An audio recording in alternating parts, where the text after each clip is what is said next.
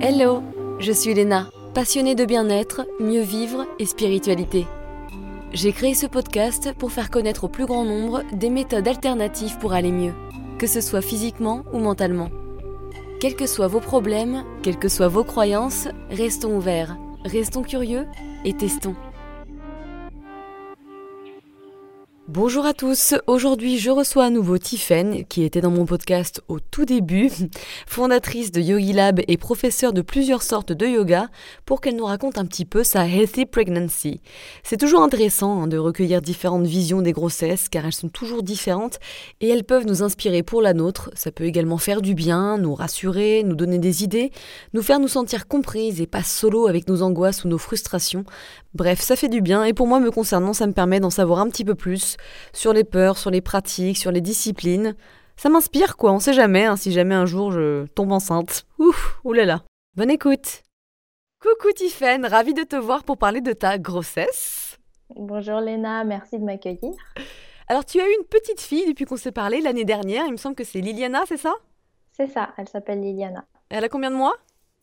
Elle a 7 mois, elle est née le 16 juillet. Ah, ça passe vite. on parle comme les vieux, mais c'est typique. Oui. Donc, on va euh, d'abord parler de ce que tu as pu implémenter dans ton hygiène de vie pendant la grossesse, comment tu as préparé ton corps pour tomber enceinte.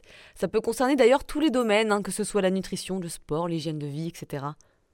Oui, alors euh, je pense que déjà, principalement, je me suis beaucoup intéressée au yoga Kundalini.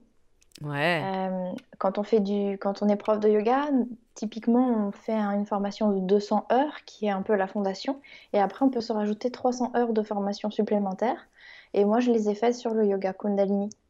Super. Oui, et j'ai trouvé que ça apportait beaucoup de clés sur euh, ben, tout ce qui est euh, travail sur le système hormonal. Donc, ça a été mon point de départ.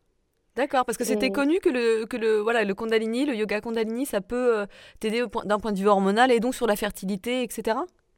Ben, j'avais pas de, de, données sur le sujet, mais je me suis dit que la première chose chez les femmes qui est on va dire, qui a un, impact sur la fertilité, c'est les hormones. Bien sûr. à part forcément ce qui se passe dans la tête, mais c'est lié. Donc, euh, les hormones, et je me suis dit, le yoga, le domaine vraiment du yoga qui s'intéresse et qui a un effet sur les hormones, c'est principalement le yoga Kundalini. Donc, je suis allée piocher un petit peu dedans, je voulais trouver certaines informations. Intéressant. Et tu as trouvé euh, ce qu'il te fallait? Est-ce que ça t'a aidé? Enfin, comment ça t'a aidé plutôt?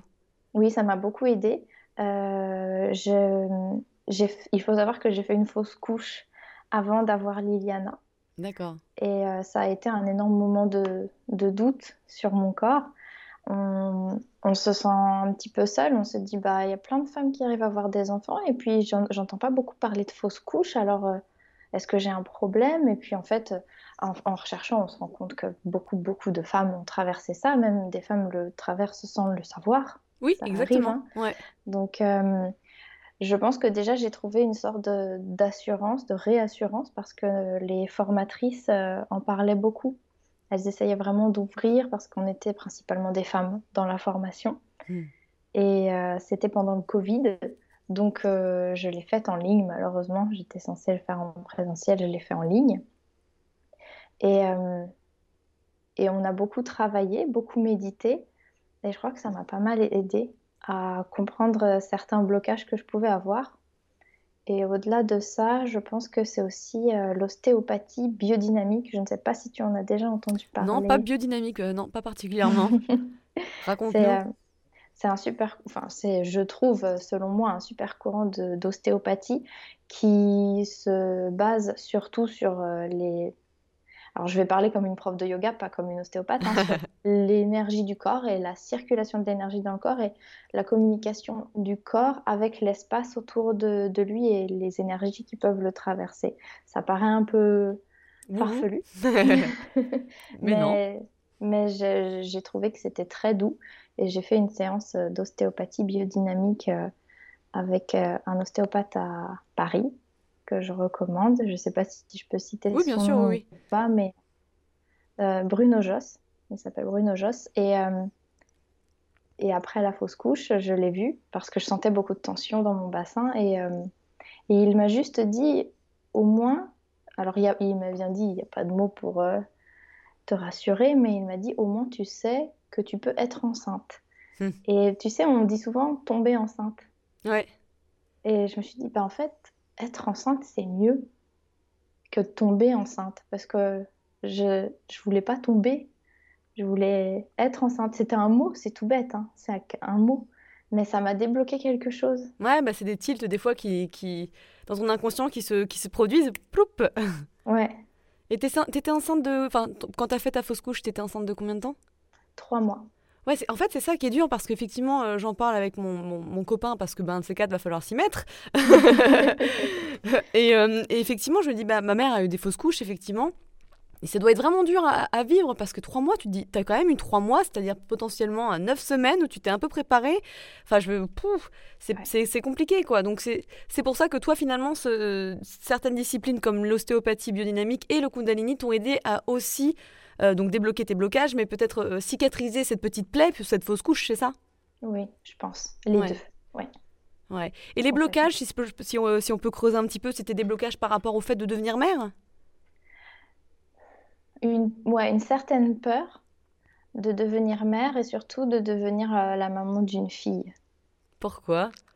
Euh, j'avais l'impression que je saurais pas l'aimer et que je serais en concurrence avec elle. Ouh, mais je comprends très bien ce point. Alors moi, j'ai toujours voulu avoir un garçon.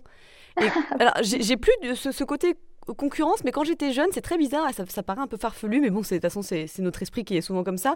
Mais je me disais, en fait, ça se trouve, elle aura une meilleure vie que moi, et du coup, je vais être jalouse. Enfin, c'était bizarre, mais ça, c'est parce que j'étais dans mes schémas de victime. Et je me disais, mais moi, j'ai tellement galéré, et elle, en fait, je vais, je vais, je vais, la, je vais la, voilà, la gâter ou je ne sais quoi, puis ça se trouve, elle sera euh, très jolie, elle sera, alors, elle sera pas complexée. Puis, tu sais, du coup, tu t'es dit, oui, je vais avoir une comparaison ou quoi que ce soit. Donc, c'est assez marrant. Donc, oui, ça t'a révélé ce problème-là pour pouvoir le travailler et puis ben, le digérer, en fait, le transmuter. tout à fait. Et, euh, et en fait, euh, bon, tu t'aperçois une fois que tu as accouché que ta fille, tu, tu, tu veux qu'elle ait tout mieux que toi, en fait. C'est Oui, parce qu'en fait- différent. tu lui donnes de l'amour, mais en fin de compte, t'en reçois de l'amour. Tu vois ce que je veux dire? Ah oui. Ouais. Ah oui, c'est finalement, c'est, je ne me suis jamais sentie en compétition avec ma fille. Je ne l'imagine même pas. Je pense que c'est impossible de l'être, tout Ouais. simplement. Il y a beaucoup trop d'amour et Mhm. de bienveillance et l'envie que, que tout se passe bien pour elle dans sa vie. Que...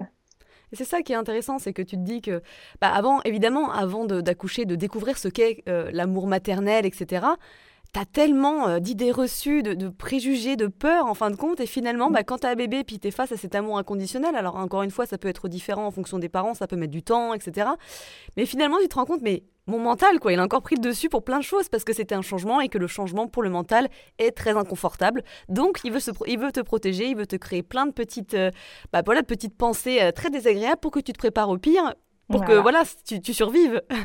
C'est exactement ça. Ouais. Bon, intéressant en tout cas. Et j'imagine qu'au niveau de la de l'hygiène de vie, euh, en tout cas de la nutrition, tu manges déjà sain, parce que tu es quand même prof de yoga, tu es dans le bien-être, etc. Est-ce que tu as quand même changé des choses?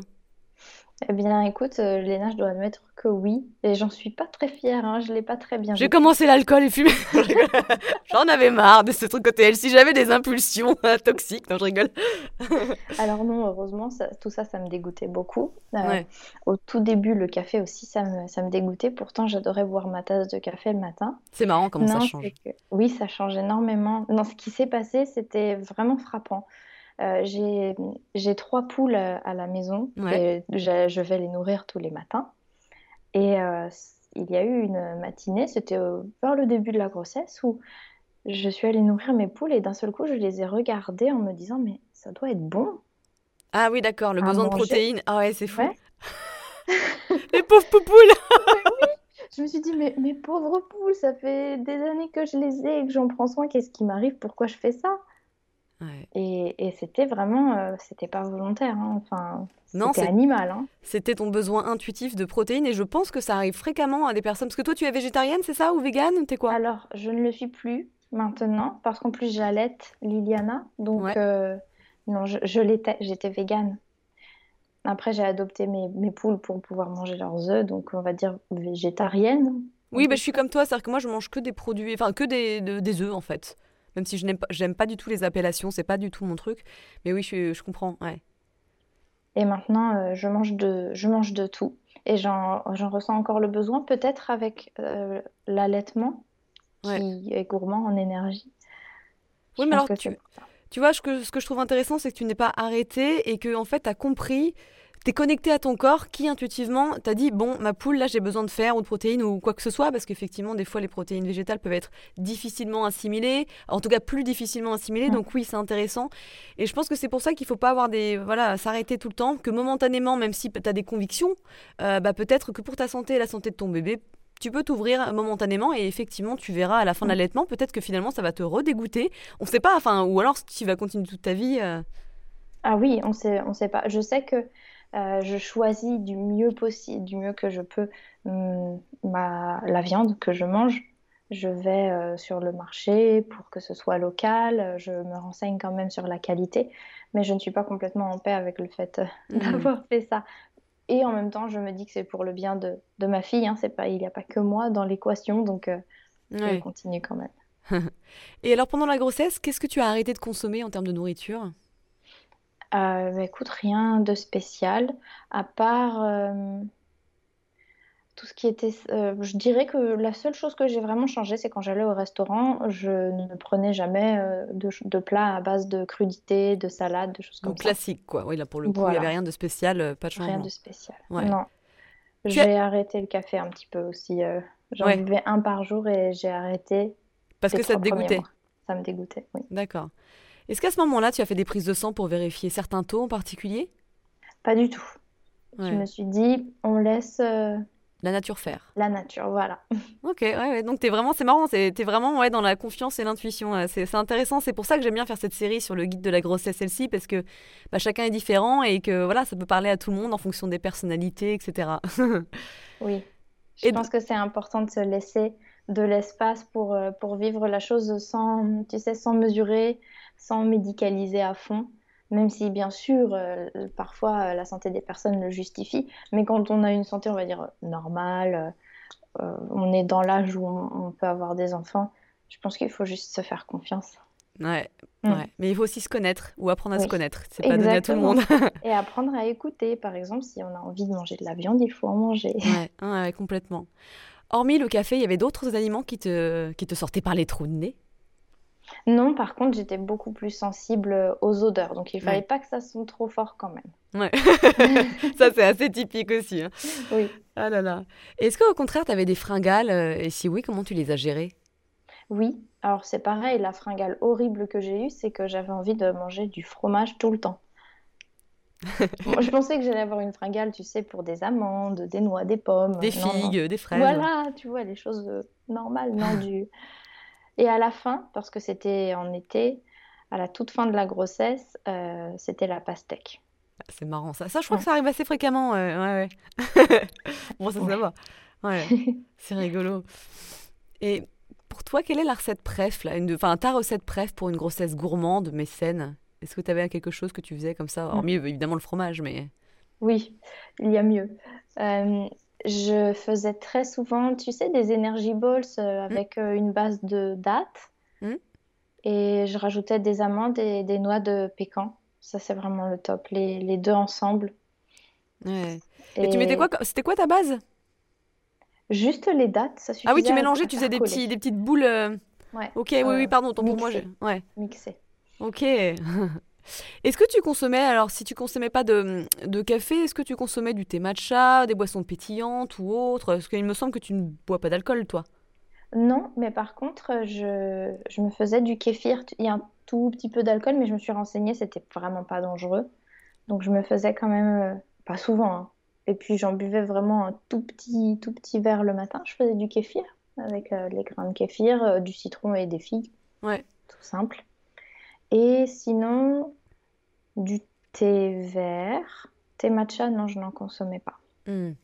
Mais c'est intéressant pour le kéfir et le kombucha parce qu'il y a des, des, personnes qui en consomment pendant la grossesse et euh, voilà et il y a d'autres personnes qui, bah, qui disent non il y a des traces d'alcool du coup pas du tout donc il y a un petit débat moi j'ai vu des américaines qui en buvaient tous les jours et en grande quantité hein, et qui ont eu aucun souci Euh, j'avoue que moi, c'est mon apéro préféré aussi, le petit, le petit kéfir au kombucha. Donc, je verrai bien comment je, je, je mettrai ça. Mais bon, pour changer un petit peu de l'eau pétillante de citron, c'est quand même bien d'essayer de trouver de nouvelles choses.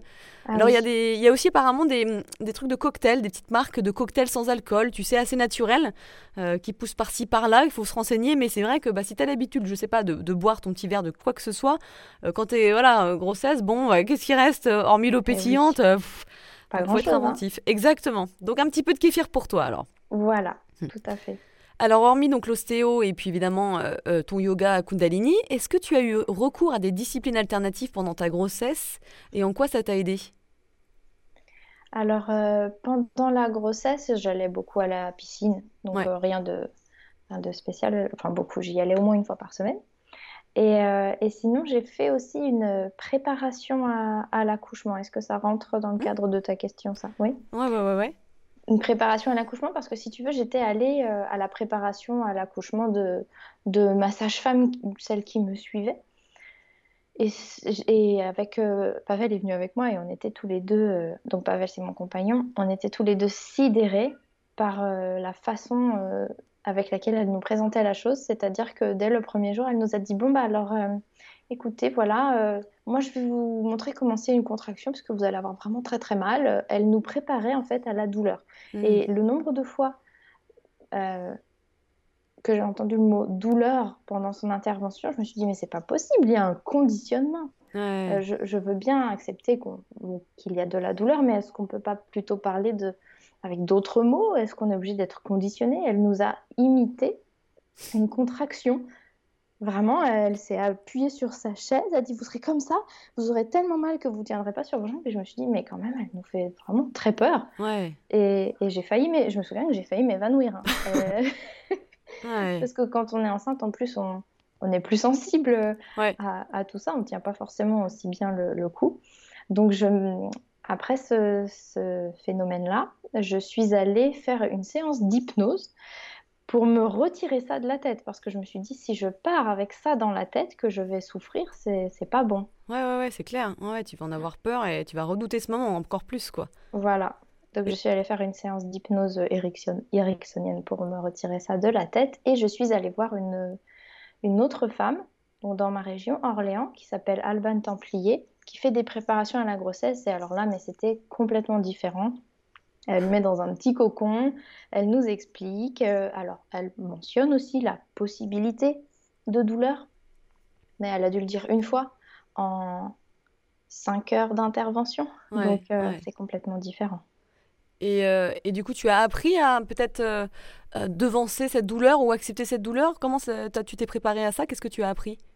Oui, alors j'ai j'ai suivi ces séances à elle d'hypnose. En fait, elle, elle m'a envoyé une séance que je devais écouter tous les jours pendant les trois mois qui précédaient euh, mon accouchement. Euh, donc vraiment quelque chose qui nous permet de rentrer dans notre corps, de respirer. Et bien sûr, je me suis aidée avec euh, le yoga. Je savais qu'il y avait des postures que je pouvais faire entre les contractions, pas pendant qui, pourrait, qui pouvaient m'aider, du style, tu sais, à- le chat vache à quatre pattes, on cambre le dos et on l'arrondit, ça Ouais. soulage énormément. La posture de l'enfant, tout ce qui touche au bassin. Euh, Qu'est-ce que j'ai fait? Et puis euh, les mélanges d'huile essentielle aussi, qui aident. Ah oui, d'accord. Donc, tu t'en mets quoi dans le bas du dos? Oui, voilà. C'est quoi comme huile essentielle? Euh, alors, je peux te les, je peux te les lister si tu veux. Ouais. Je les ai là. Donc, dans ce, dans cette formule, c'est une formule pour masser, hein. Ouais. Il y a de la sauge scarlée, Ouais. sclarée, pardon, palmarosa, lavande officinale, camomille romaine et euh, de l'huile d'amande douce. D'accord. Et tous les jours, tu te masses le bas du dos? Alors, c'est euh, plus vers euh, quand on commence à avoir des contractions sur la fin de la grossesse. Déjà, ça peut arriver. Tu sais que les Mm. contractions arrivent euh, assez tôt sans forcément euh, amener à l'accouchement, mais ça peut, ça peut soulager un petit peu et puis ça peut aider aussi à, à provoquer le travail quand il est long à arriver. Donc, dès que tu avais une contraction, hop, tu mettais ce mélange d'huile? Ouais, voilà. Ok. Ouais, c'est clair, ça peut soulager. Moi, je fais ça des fois quand j'ai mes règles, etc. Oui. Donc, un bon petit mélange à savoir. Mais oui, l'hypnose, effectivement, ou la sophrologie, effectivement, la, la sophrologie, ça aide vachement aussi. Euh, Ouais. Je sais, pour préparer un petit peu. euh. Et alors, du coup, est-ce que tu penses que ça t'a aidé concrètement par rapport à l'accouchement? Énormément. Mhm. C'est-à-dire, C'est comment sûr. ça s'est passé, du coup, euh, par rapport euh, à cette douleur? Alors, euh, en fait, mon accouchement, au total, il a duré 32 heures. C'était, ouais, c'était très, très long. Mais euh, il y a des femmes qui accouchent en 2 heures, 3 heures, 4 heures. hein. Ouais. donc, euh, euh, oui, j'ai perdu les os. Je suis donc, j'ai été obligée d'aller à la clinique, même si je n'avais pas envie d'y aller aussitôt. Mais quand on a perdu les os, on est obligé d'y aller. Donc, j'y suis allée. Euh, ils m'ont dit que c'était pas du tout pour tout de suite.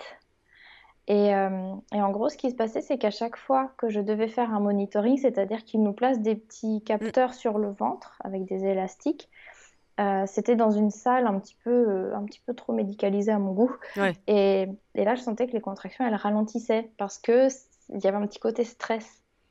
Et, euh, et justement, la, cette euh, personne que j'étais allée voir pour me préparer Alban Templier m'avait dit, c'est dans ces moments-là que tu peux te mettre l'hypnose pour euh, te remettre dans ta bulle, oublier que tu es dans cet endroit pour que les contractions continuent à être... euh, Parce que à le- tu veux dire que le stress bloque finalement les contractions? Parce Ouais. que tu ne te sens pas en sécurité, du coup, bah, ouais, ok. Oui, c'est une question de, de jeu avec le- le- le- les quantités d'ocytocine que tu sécrètes. Ouais. Et ça t'a aidé pour euh, te sentir mieux et pour que les contractions se poursuivent alors? Voilà, exactement. Et au niveau de la douleur, alors comment ça s'est passé pour toi? C'est quoi ton, ton témoignage finalement de la douleur? Est-ce qu'elle était aussi horrible que la personne décrivait Ou est-ce que finalement tu avais accepté un petit peu cette douleur? Enfin, dans quel monde t'étais quoi? Oui, alors au tout début, je l'ai complètement accepté, je le gérais très bien. Euh, au bout de 24 heures, en fait, c'est que j'ai commencé vraiment à fatiguer. J'étais fatiguée.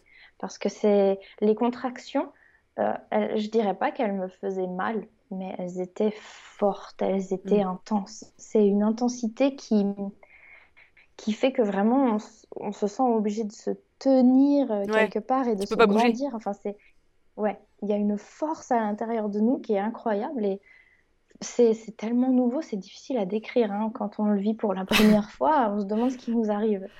Ouais, ouais, j'allais faire une vieille euh, blague comme une grosse chiasse, mais bon, je vais retirer ça. Hors sujet, Léna, Ouais. bref. Mes Bah, vieilles blagues à deux balles. Non, j'aurais préféré ça peut-être. Euh, c'était, tellement intense, c'est très Ouais. très intense. Et ça a duré vraiment très très longtemps. Je ne voulais pas la péridurale, c'était dans mon souhait. J'avais rédigé un projet d'accouchement à la clinique pour qu'ils ne me pro- proposent pas la péridurale notamment. Est-ce que justement, à ces moments-là, tu t'es dit, en fait, je devrais ou pas? Je me suis posé la question. Ouais, je pense que, que- tu arrives à un moment où tu te poses la question. Il y a tellement de personnes qui ne le veulent pas, puis à la fin qui n'en peuvent plus, quoi.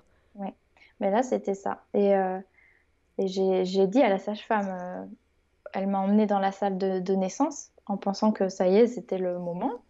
Mais j'y suis restée au moins 7 heures encore dans la salle de naissance. D'habitude, ça dure euh, beaucoup moins longtemps. Et à un moment, je n'en pouvais vraiment plus. Sur la fin, je lui dis, mais qu'est-ce que, qu'est-ce qu'on fait? Qu'est-ce que vous, qu'est-ce que vous allez me faire? Parce que moi, je, je peux plus, là, je vais pas réussir à accoucher. J'aurai plus la force pour faire Ouais. sortir mon bébé au bout de 30 heures. Tu m'étonnes. Parce que j'ai pas dormi hein, pendant ces, ces Oh la 30 heures. vache. Oh, oh, oh. Heureusement qu'il y a les hormones, mais quand même. Oui. Et, euh, et elle m'a dit, euh, elle m'a dit, bah, je, je sais pas. Parce que dans mon projet de naissance, j'avais bien mis que je ne voulais pas qu'on me propose la péridurale. Bah oui. Donc elle attendait que je lui demande. Et euh, je lui ai dit, mais il y a, il y a quoi comme solution pour me, me soulager? Elle me dit, il n'y en a pas d'autre? bah oui, bien sûr. Ouais, ouais. Donc euh, je lui ai dit, bon, bah, ce serait trop dommage. Elle me dit, oui, ça serait vraiment dommage. Là, vous êtes au bout, euh, ce serait dommage. Tenez le coup. Donc, euh, j'ai tenu le coup.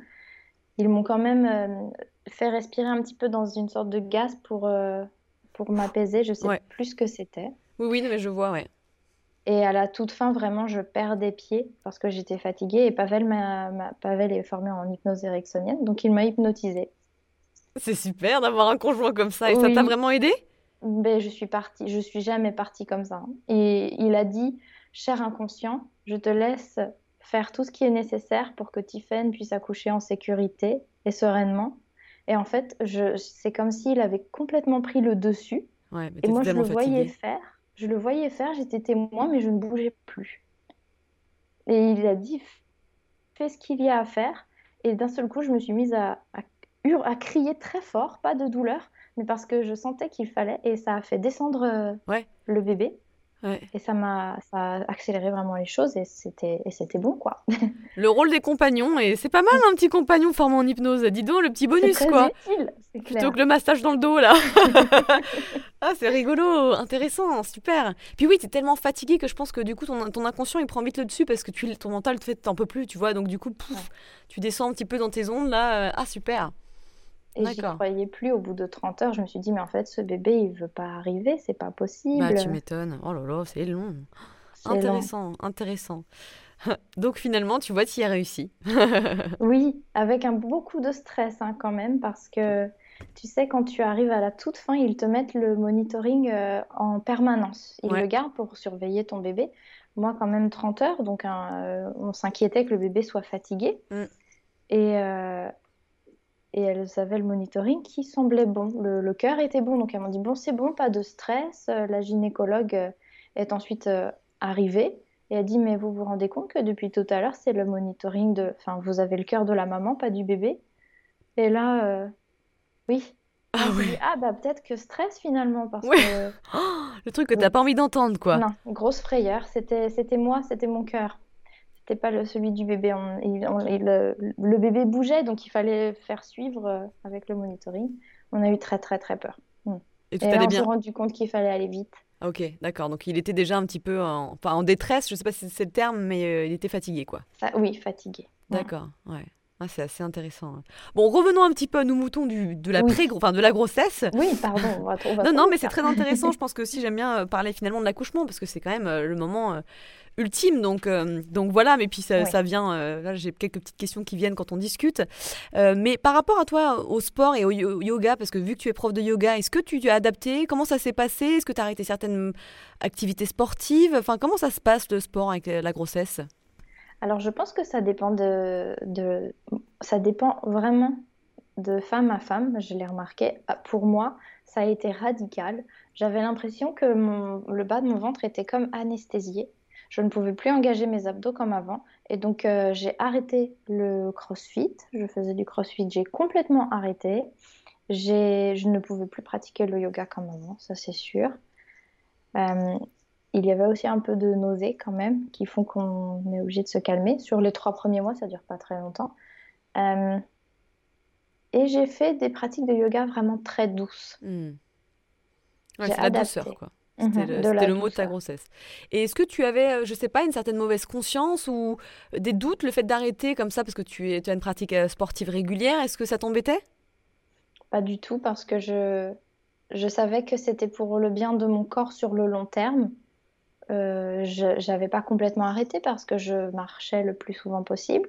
Alors, sauf les trois premiers mois où je dois admettre que je passais plus de temps à dormir qu'à bouger. Ouais, apparemment la fatigue est assez forte. Oui, les trois premiers mois, c'est fou.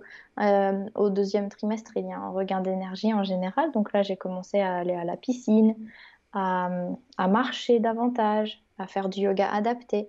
Je m'étais formée au yoga pré et post-natal, Hmm. donc euh, j'en ai profité. Ouais, pratique. Oui, très pratique. Ouais, ouais c'est marrant. hein. Est-ce qu'au niveau des compléments alimentaires, tu prenais euh, de nouvelles choses? Alors, euh, pas vraiment. J'avais euh, des petites gélules d'huile de bourrache que je prenais pour éviter les vergetures. Ah, ça aide pour les, contre les vergetures? Je pense, mais je pense que ce qui m'a surtout aidé, c'est le mélange d'huile que, que bah, pareil, Pavel m'avait préparé. Et tous les soirs, je le mettais sur mon ventre. Et alors, c'était quoi comme huile surtout ça. Alors, pareil, je te l'ai, je l'ai préparé, je me suis dit qu'on allait en parler. Bah oui, on aime bien les détails, nous les filles. Bah oui. Donc, en massage, c'est euh, géranium rosa, Ouais. bois de haut, rose musquée. Alors après, attends, attends, ça c'est l'huile, rose musquée, argan et bourrache. Donc tu mélanges les trois huiles, plus huile essentielle de géranium rosa et huile essentielle de bois de haut. Combien, enfin, c'est combien de gouttes du coup pour euh, les huiles essentielles sur euh, Alors, tu as 30 millilitres d'huile, tu sais, les trois Ouais. huiles rose, musquée, argan, bourrache, et tu as 4 gouttes de chaque ensuite pour euh, géranium et bois de haut. Ok, donc ça fait c'est sur 30 millilitres plus les gouttes. Voilà. Et tu massais tous les soirs? Tous les soirs, Et tu penses que ça t'a vraiment aidé ou est-ce que ta peau elle marque peut-être? Je pense. Ouais, ok. Intéressant parce qu'il y a tellement de crèmes sur le marché. ouais, je pense que il y en a beaucoup, hein, mais finalement, on peut les faire maison et je pense que c'est bien. Ouais, super. C'est intéressant. C'était une de mes questions parce qu'il y en a qui, ouais, qui se massent le matin et soir. Euh, il y en a qui prennent de la crème hydratante. Il y en a de l'huile. Enfin voilà, donc c'est intéressant d'avoir ton retour là-dessus. Parlons allaitement. Alors, comment ça s'est passé? Est-ce que ça a été difficile? Comment ça s'est passé? Euh, Ça, je j'étais pas sûre du tout de moi par rapport à l'allaitement. Parce que, alors c'est bête et encore une fois, c'est une euh, grosse erreur de croire ça, mais je l'ai cru quand même. J'ai toujours eu une petite poitrine, donc je me suis dit, bah en fait, je pense que je ne vais pas beaucoup pouvoir allaiter mon enfant et il va mourir de faim. Ouais. Mais en fait, euh, ça n'a rien à voir, euh, la taille de la poitrine avec la possibilité d'allaiter. Et puis, ben, dès qu'ils m'ont mis Liliana sur le ventre, en fait, elle a cherché le sein et elle a tout de suite tété. Donc, je me suis dit, bon, bah, elle a décidé à ma place. Hein, clairement, c'est allaitement. Et ce qui a été le plus difficile, c'est après l'accouchement, euh, après deux jours, j'ai eu une énorme montée de lait, un engorgement qui fait vraiment euh, les, les seins sont en béton, hein. mais vraiment les seins sont durs, durs, c'est extrêmement douloureux. C'est dû à quoi ça? Euh, C'est le début en fait de la lactation, c'est le temps que le corps sache quelle quantité produire pour le bébé. D'accord. Et, euh, comme euh, moi, Liliana, elle t'était, mais pas tant que ça, finalement, j'avais beaucoup trop de production par rapport à ce qu'elle prenait. Et ça arrive à beaucoup de femmes au début, c'est tout à fait normal. Mais après, je... maintenant, elle est encore allaitée et tout se passe très bien. Et il n'y avait rien à faire pour euh, que ça se calme? Faut juste attendre? Ils, m'ont... ils ont quand même, parce que pour moi, c'était quand même assez prononcé, ça allait certainement m'apporter de la fièvre, donc ils ont mis un tire-lait pour que je sois soulagée. D'accord. Parce que c'était vraiment rouge, rouge. Donc, euh, il fallait faire quelque chose vite. Ça va exploser. Mais sinon, oui, il faut attendre, masser et attendre. Ouais. Mm. Et donc, l'allaitement, tu avais des douleurs? Non, aucune. Ah oui, donc toi, ça a été plutôt simple là-dessus Ah oui, très simple. Et il m'est arrivé d'avoir un peu mal, là, surtout parce que Liliana a deux dents. Donc, euh, parfois, je les sens. Ça, ça fait un petit peu plus mal, mais franchement, c'est largement tolérable, je trouve. D'accord. Et t'étais pas trop fatiguée euh, parce que quand on allait, bah voilà, il y a moins de biberons ou pas de biberons, donc le partenaire peut moins aider. Ça, ça a été? on dit souvent qu'on est stimulé par les hormones, mine de rien. Oui, c'est vrai. Euh, alors il y a quand même le petit euh, coup de mou après après la tétée. Il y a une sorte de chute d'hormones ou de pic d'hormones, je ne sais pas, mais une grosse fatigue qui dure pas très longtemps. Et puis on a, je pense que c'est très important que les parents trouvent leur équilibre et et que le papa euh, s'implique dans d'autres choses. Il y a d'autres choses à faire pour mmh. euh, soulager la maman. Par exemple, Pavel, euh, c'était lui qui se levait toutes les nuits pour aller changer la couche quand il le fallait et qui allait ensuite m'apporter le bébé. Donc au final, c'est vrai que c'est moi qui la nourrissais, mais je n'avais pas à me lever et à tout faire. Ouais, ouais, c'est hyper important ça. c'est un travail d'équipe il faut trouver chacun son équilibre hein, après. Ah, tu m'étonnes. Est-ce que tu auras un conseil à donner aux femmes euh, concernant l'allaitement? Oui, je pense que euh, peu importe euh, les difficultés qu'elles vont rencontrer, je pense qu'il faut juste se dire que c'est un conseil que mes copines m'ont donné, tout passe. Tout, il n'y a rien qui dure. C'est pas confortable sur le coup, ça peut durer une semaine, deux semaines, mais, mais ça finit toujours par passer parce que le bébé grandit et il change et, et tout passe. Complètement. Et c'est vrai que par exemple, on me parlait l'autre jour d'enfants difficiles qui ont des phases, qui ont des cycles euh, un peu casse-burne, hein, excuse-moi du terme, mais où c'est difficile, où tu dors pas. Et c'était une personne, je ne sais plus qui, qui me disait bah, globalement, en fait, ça dure trois semaines. Tu vois, ils savent que pendant trois semaines, ils vont en chier, mais ça va passer. Et je pense qu'effectivement, c'est un très bon conseil parce que sur le coup, en plus, avec la fatigue, les, hormones ou je ne sais quoi, tu te sens seul, quoi. T'en, en as marre, tu, vois, tu as des doutes. Mais effectivement, ce truc, ça va passer. Je crois que c'est le mantra qu'il faut, qu'il faut se répéter quand c'est dur. Ah oui, complètement, c'est ce que je me répétais tout le temps. Tout passe, ça va passer. Parce que hum, oui, on se sent tout seul et en plus, on a l'impression que ça va durer éternellement et on se dit maintenant, c'est ça ma vie, ça va mm. être ça. Et c'est vraiment démoralisant. Donc c'est bien de se dire. Euh, ouais, bah, tu sais, c'est un peu comme une blessure. Hein. Tu te fais une blessure, c'est aller en moyenne 3 à 6 semaines en fonction de ce que c'est. Tu as l'impression pareil que ça va durer hyper longtemps et des fois, bah tiens, hop, ça y est, c'est passé. Bon, c'est un peu long sur le moment, mais c'est passé. Exactement, c'est ça. Est-ce que tu as eu des effets secondaires, des symptômes pas très agréables à part la, nausée dont tu as parlé euh, pendant cette grossesse? Pendant la grossesse, Euh, oui, à la, vers la fin, j'avais l'impression que mes hanches allaient s'ouvrir en deux. Vraiment, j'avais l'impression qu'elles tenaient plus, Ça s'écartait? plus tenues et quand je marchais, oui, j'avais l'impression qu'elles s'écartaient. Je pense qu'elles étaient tenues malgré tout, mais j'avais vraiment très mal. Mm. Ah oui, pas agréable. Et t'as fait comment pour le contrer? Euh T'as juste attendu, il n'y a rien à faire? Ou l'ostéo peut-être en plus? De l'ostéo. Mhm. J'ai fait pas mal de séances d'ostéo grâce à Pavel et puis euh, je faisais du yoga. Je continuais le yoga, ouais. des petits étirements en douceur. Parce que ton, ton chéri est aussi euh, euh, ostéo, hein, c'est Ostéo. ça Ouais, Mais c'est pratique, tu peux nous le prêter pendant notre grossesse, s'il te plaît allez, La petite location, là, tu sais la location. Et en plus, il change les couches. Bah oui, non mais franchement. Ah, génial. Et, euh, quel est... Alors attends, ça c'est fait, ça je t'ai posé cette question-là. Est-ce que tu as eu des changements euh, physiques pendant ta grossesse et comment tu as géré la transformation de ton corps? Est-ce que c'est quelque chose que tu as bien vécu Parce que ça dépend des personnes? Oui, je l'ai bien vécu parce que j'étais vraiment contente euh, d'être à nouveau enceinte. Je pensais que je le serais pas. Ou que ça allait pas Euh, tenir? oui, ou que Hmm. voilà, ça n'allait pas tenir. Et donc le ventre qui, qui grandissait, c'était plus une joie qu'un obstacle ou, ou quelque chose de négatif. J'étais vraiment heureuse que ça, que ce soit le cas. Et je pense que euh, niveau changement physique, euh, forcément la, la poitrine grossit un petit peu, pas beaucoup pour moi en tout cas. Et les hanches se sont élargies. C'est Euh, revenu ou pas encore Ou ça revient jamais Je ne sais même pas. Bah après, je pense que ça, ça revient un petit peu pour la majorité des femmes, mais elles n'étaient pas très très larges, les miennes. Donc euh, ça me dérange pas Ah, si donc t'aimes bien, ça fait des petites courbes. J'aime bien, voilà. c'est rigolo. Ouais, marrant. Ouais. Donc tu l'as, donc tu l'as bien vécu. C'est pas mal parce que c'est vrai que moi, par exemple, c'est une appréhension. Je, le, c'est, je sais pas trop pourquoi, mais effectivement, le- la transformation du corps, le gros bidou, c'est pas quelque chose qui, qui m'attire. Euh, mais en même temps, bon, moi j'ai une histoire, j'ai pas trop forcément. C'est pas un rêve d'être enceinte de base, donc euh, je peux comprendre qu'après une fausse couche, si tu as un désir d'enfant.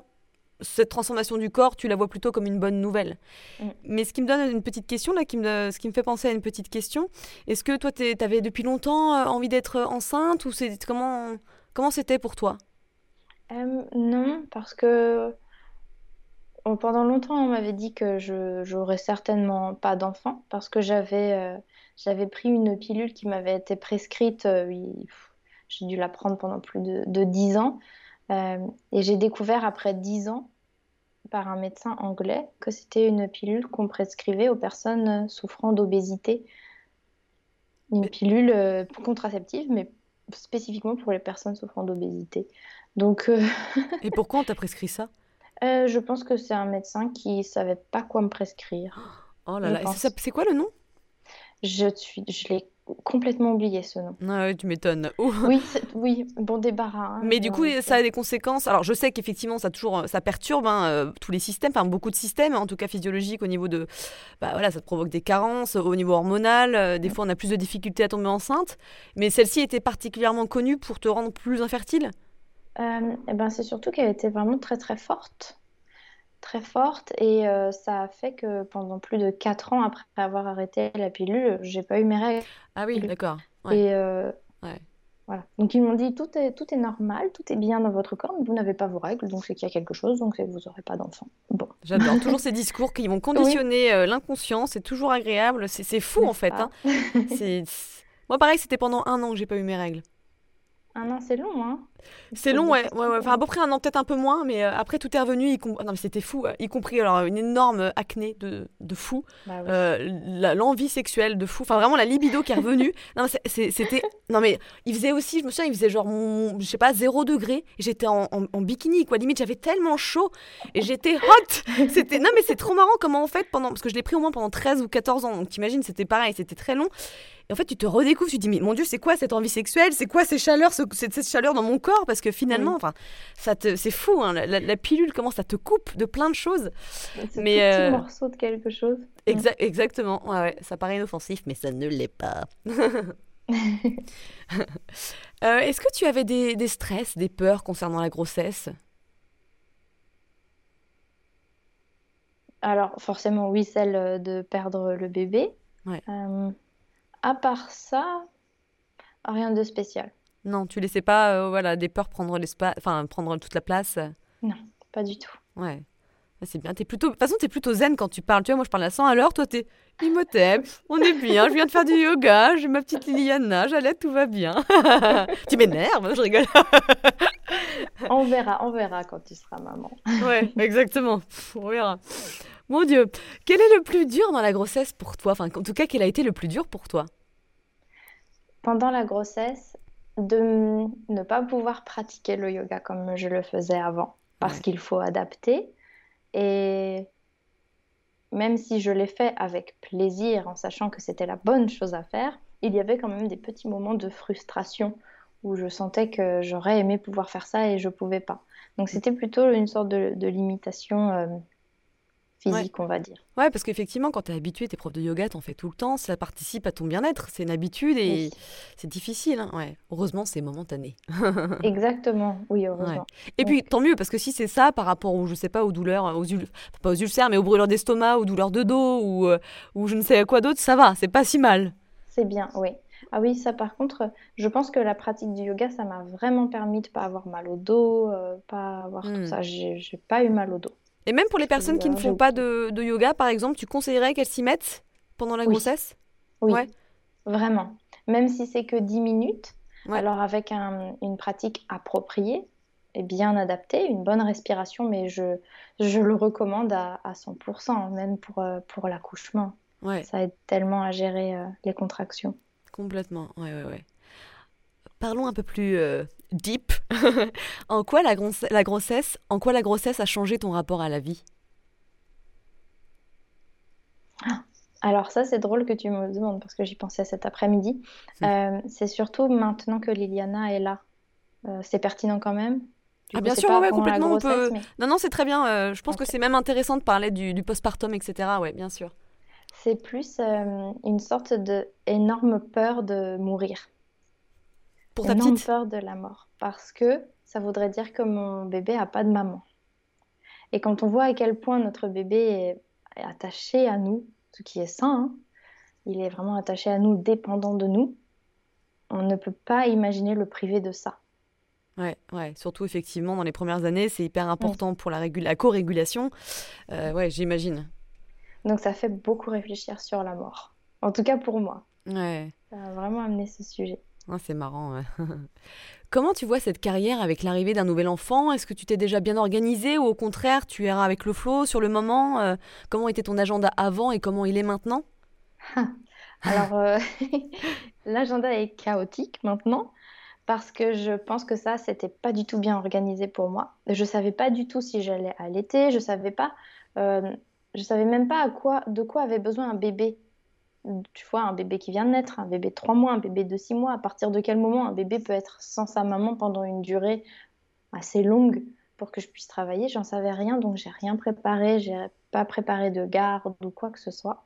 T'avais pas euh, choisi par exemple la crèche ou une nounou ou quoi que ce soit? Rien du tout. Parce que c'est vrai qu'on nous dit souvent, en tout cas à Paris, c'est peut-être différent effectivement dans des plus petites villes, mais que dès que tu es enceinte, ça y est, il faut que tu te renseignes sur quelle crèche et ou quelle nounou prendre, quoi.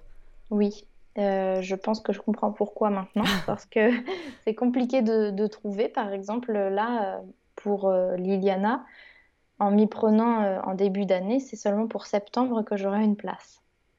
Donc elle aura plus d'un an Elle aura plus d'un an, ouais. Ouais, donc là, pour l'instant, elle est... vous la gardez tout le temps chez vous? Oui, elle est tout le temps avec moi. Actuellement, là, elle est avec sa mamie qui vient de Pologne très fréquemment pour, pour la garder. Dis donc, elle est courageuse, la mamie. C'est une sacrée mamie. Hein. De Pologne, c'est pas tout près quand même. Hein. T'es pas à 45 minutes. ah non, c'est sûr. Et, euh, et c'est...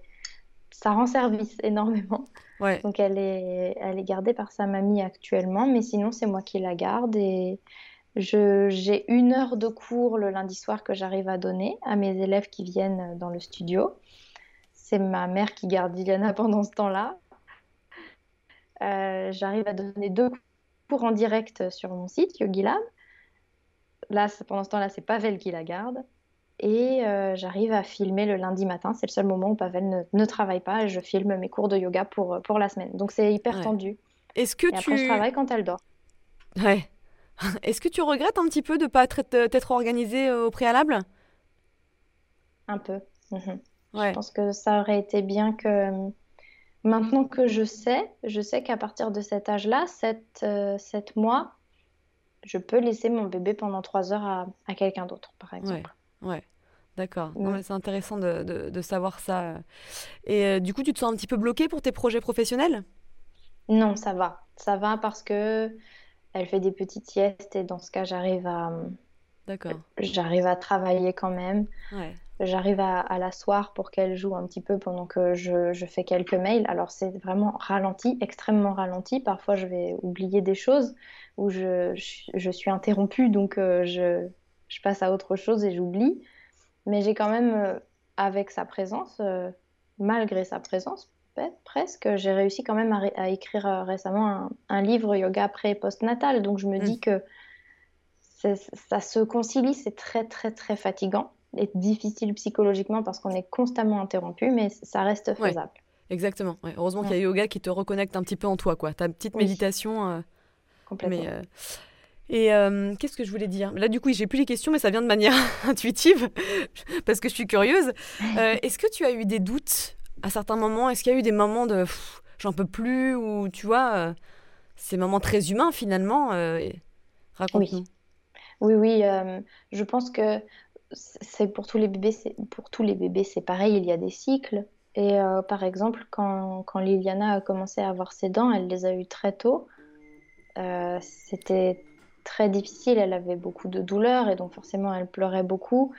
Euh, Pavel part souvent en Pologne et je me suis retrouvée seule avec Liliana dans une grande maison. J'avais très très peur à tel point que j'en venais à faire de la paralysie du sommeil. La nuit, je n'arrivais pas euh, à récupérer.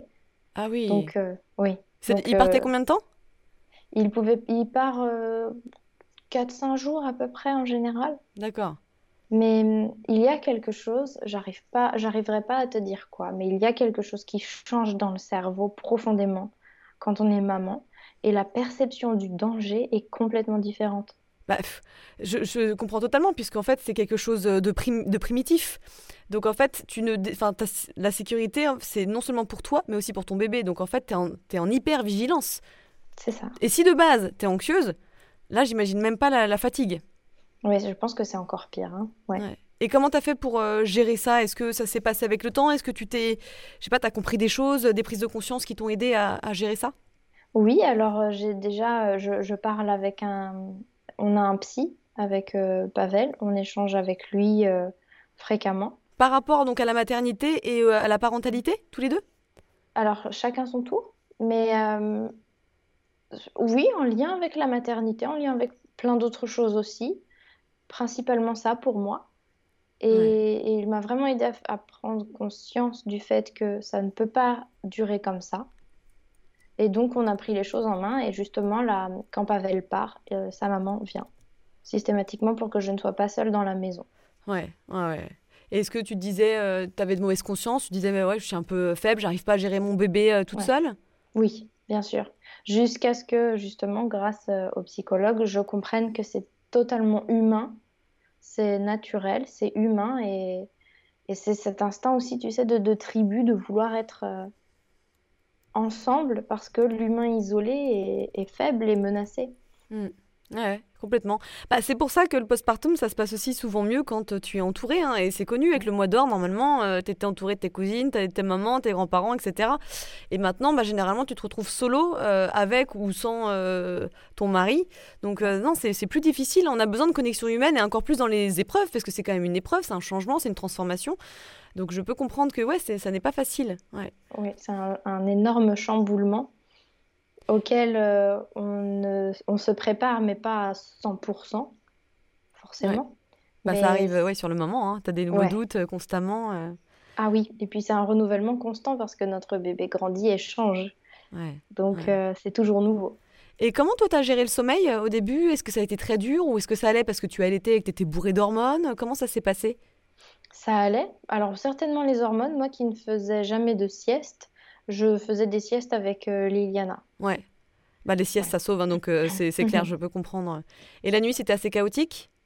La nuit, au début, c'était assez chaotique. Au tout début, oui, surtout à, l'hôpital, enfin à la clinique, parce que bon bah, il venait carrément nous, nous réveiller pour que qu'on lui donne à manger, au cas où le bébé ne se réveille pas la nuit. Je trouvais ça un peu bizarre, mais Je sais pas.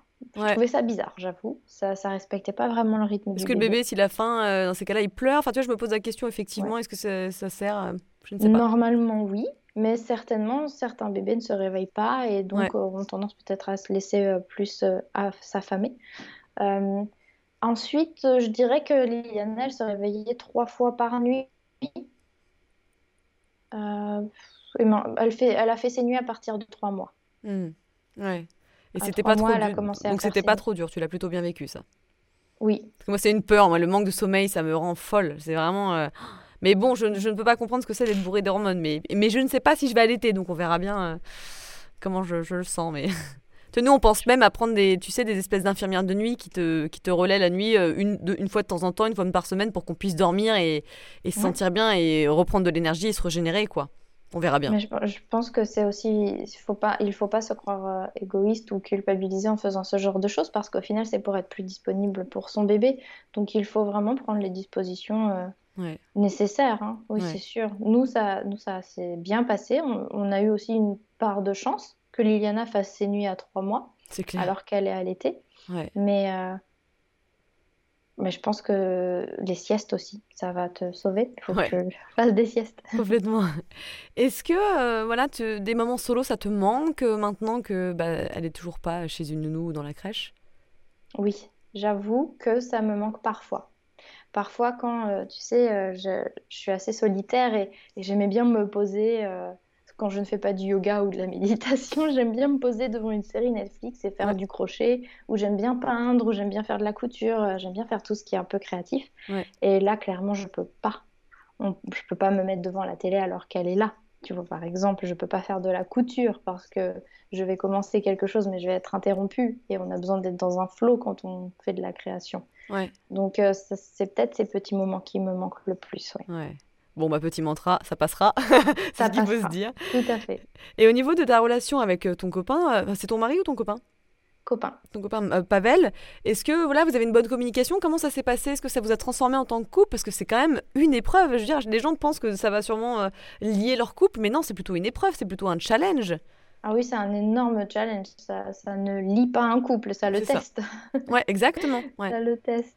Parce que hum, on a un équilibre à deux et d'un seul coup, il y a une troisième personne. C'est, ça vient tout chambouler. Et c'est important de parler. Dans ce cas-là, c'est clair de parler vraiment le plus possible. Euh, je pense que la fatigue, ça vient aussi beaucoup changer la perception des choses. Ouais. La- Moi, je sais que avec la fatigue, je ressentais beaucoup plus de frustration envers Pavel s'il y avait un truc qui faisait pas euh, comme je voulais que ce soit fait. Ouais. Alors qu'à d'autres moments, ce serait passé totalement inaperçu, euh, je n'aurais eu rien à faire. Mm. Et il y a- il y a eu au tout début, oui, des moments assez difficiles où le couple est, est un peu euh, mis à l'épreuve. Mais je pense que c'est c'est bien aussi parce que c'est le déséquilibre pour se rééquilibrer, tu vois, Mm. comme on dit en yoga, hein. Mm. Perdez votre équilibre pour le trouver, c'est Ouais, un nouvel équilibre qui, ouais, qui en un ressort. nouvel équilibre. Est-ce que tu as quelque chose à rajouter, un conseil que tu aurais, tu aurais, un conseil que tu aurais aimé qu'on te donne lors de la première grossesse? Euh, un conseil que j'aurais aimé qu'on me donne, oui. Euh, je pense qu'on l'entend beaucoup, mais moi, ça me passait complètement au-dessus. C'est pas égoïste de prendre soin de soi avant de prendre soin de son bébé. Non, au contraire, je pense que c'est très responsable. Alors bien Oui. sûr, ça dépend de la mesure, mais Oui, mais vraiment, je, je l'ai vu une fois que j'ai accepté de me faire masser et de me faire faire un soin du visage, je culpabilisais affreusement. Mais après, en fait, j'étais à 100% présente avec Liliana et, et c'était certainement une des journées où elle a le plus souri, où elle avait l'air la plus heureuse. ouais, Donc, euh, c'est essentiel. ouais. Ils, c'est des- ils sont tellement sensibles, ils le sentent. Eh ben merci Tiffaine. Où est-ce qu'on peut te trouver si on veut te contacter ou faire du yoga ou lire tes livres? Alors, euh, vous pouvez me trouver sur Instagram. Mon compte, c'est Tiff Enjoy. Donc ça, c'est mon compte personnel. Si vous voulez faire du yoga prénatal ou postnatal avec moi, c'est sur yogilab.fr. On a un compte Instagram aussi, Yogilab. Et puis, euh, les livres, c'est aux éditions Mango. Donc, ils sont dans toutes les librairies, normalement. Il y a Yoga Super Simple, Hmm. les chakras, dont euh, j'espère qu'on parlera un jour. Ouais. Euh, Chakra au service du corps et de l'esprit, que j'ai écrit avec Pavel. et bientôt un, nouveau, mais il n'est pas encore prêt. Il est en cours. Suspense. Bon, bah, tu vois, au final, c'est quand même, t'es quand même productive. Hein. Finalement, oui, ça va quand même. Merci, Tiffaine. Merci, Léna. À bientôt.